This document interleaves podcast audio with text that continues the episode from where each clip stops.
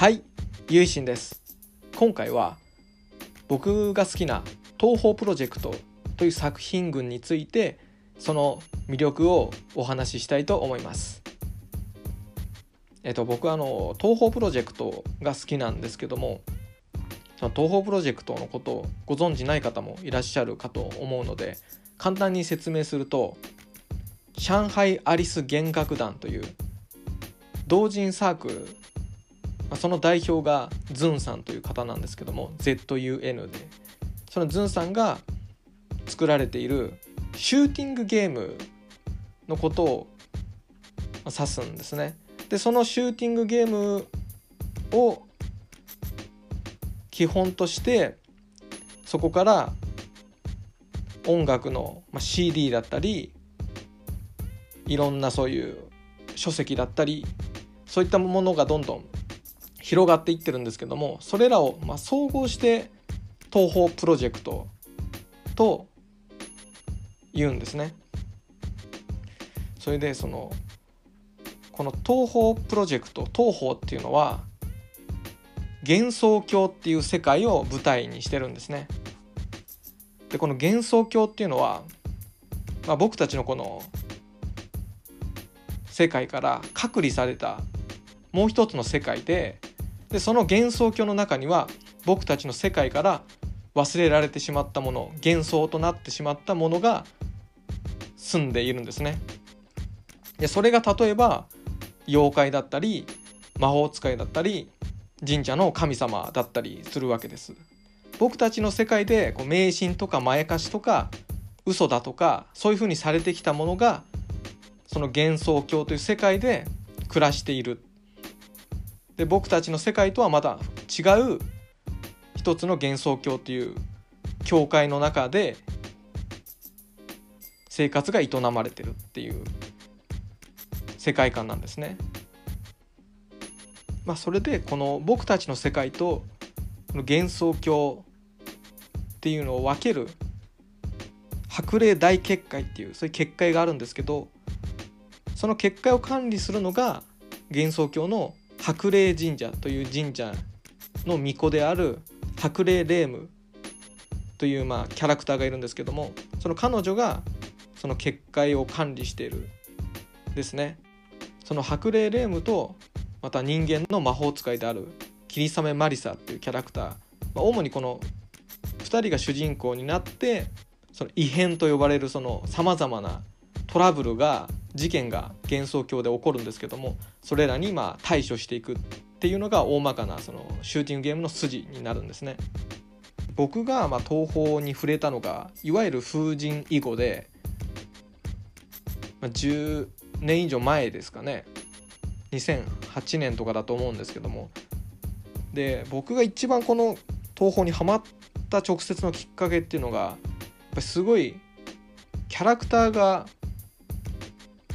みんな豊かなんですよね。で特に妖怪とか神様とかがすごく出てきて非常にそういう民族学的な好奇心っていうのも呼び起こされてでめちゃくちゃ音楽も良くてこれもズンさんが作られてるんですけどてかもともとそのズンさんは音楽を作るのがすごく好きでその自分の音楽をどうすれば聴いてもらえるかっていうことでゲームの BGM にしたらいろんな人に聞いてもらえるんじゃないかっていうことで作られたのがあの最初の、まあ、東宝プロジェクトっていうことらしいんですけども、まあ、本当に音楽もすごく耳に残ってキャッチーで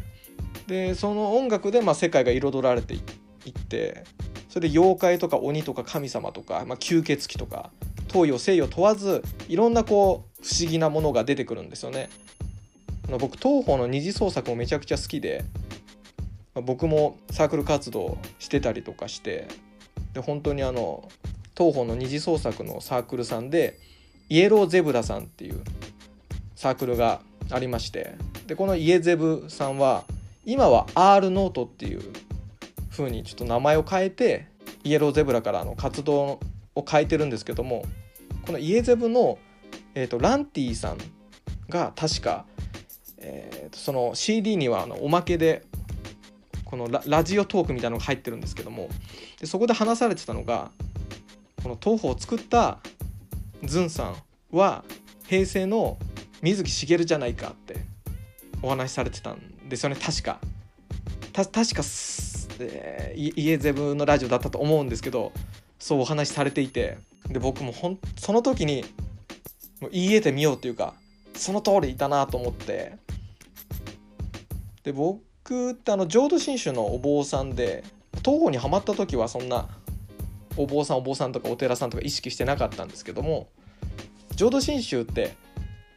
そういう不思議なものとはちょっと距離を置くんですよね。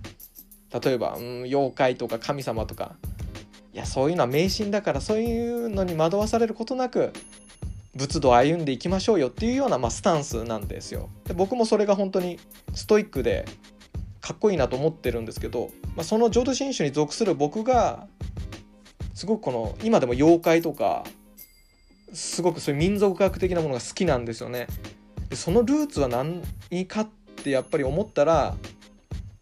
東宝プロジェクトに行き着くなって自分で思ってるんですね。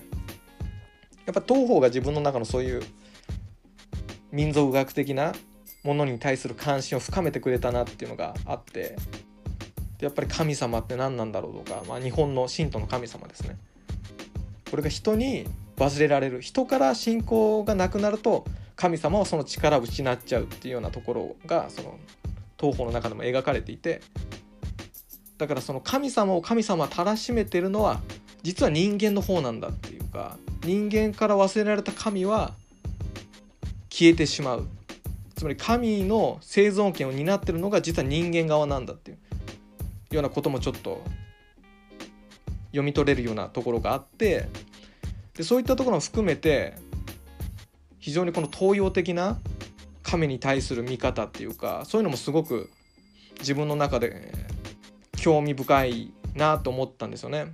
まあ、当時ですから10年以上前かなすごく自分の中で響いて。で妖怪っていうとあの浄土真宗にゆかりのある方で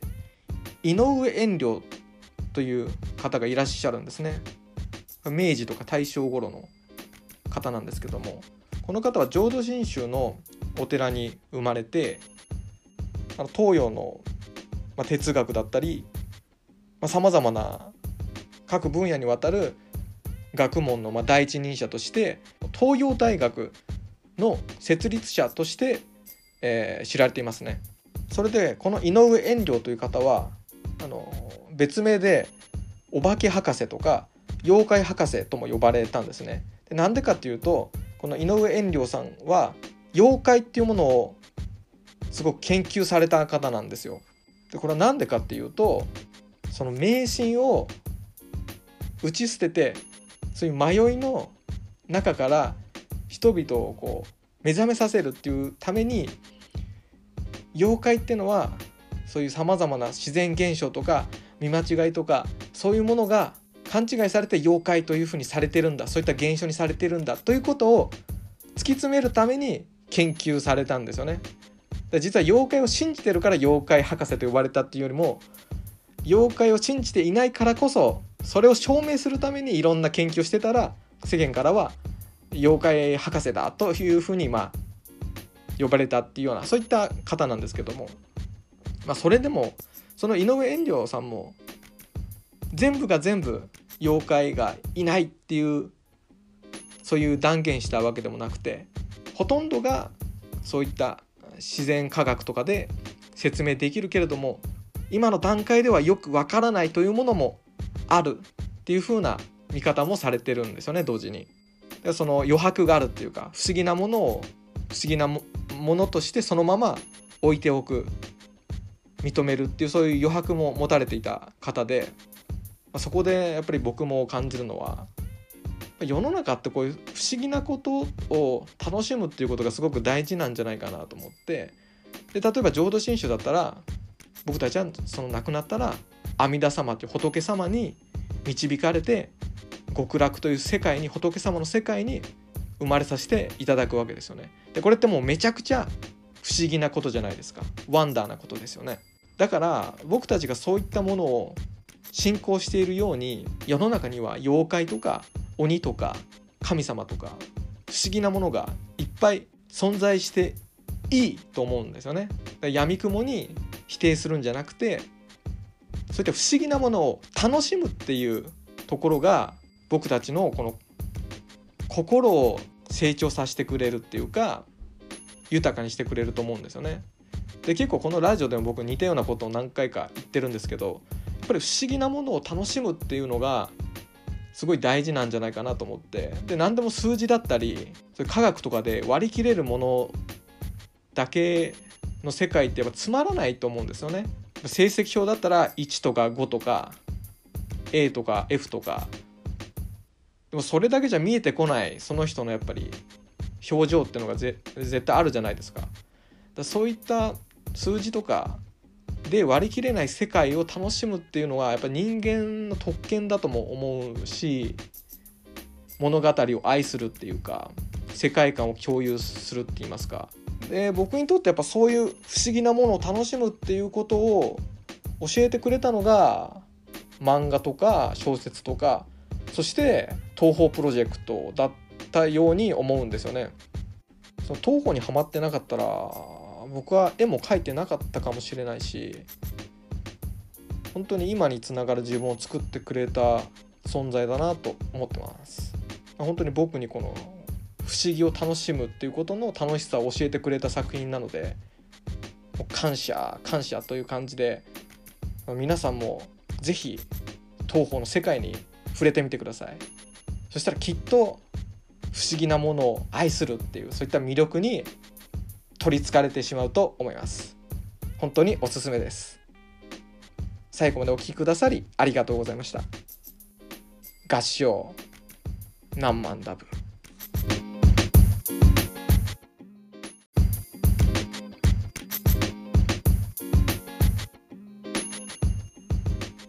この番組では皆様からのご意見ご感想トークテーマのリクエストを募集しています。宛先は概要欄にある僕の Twitter アカウントまでリプライや DM でお待ちしております。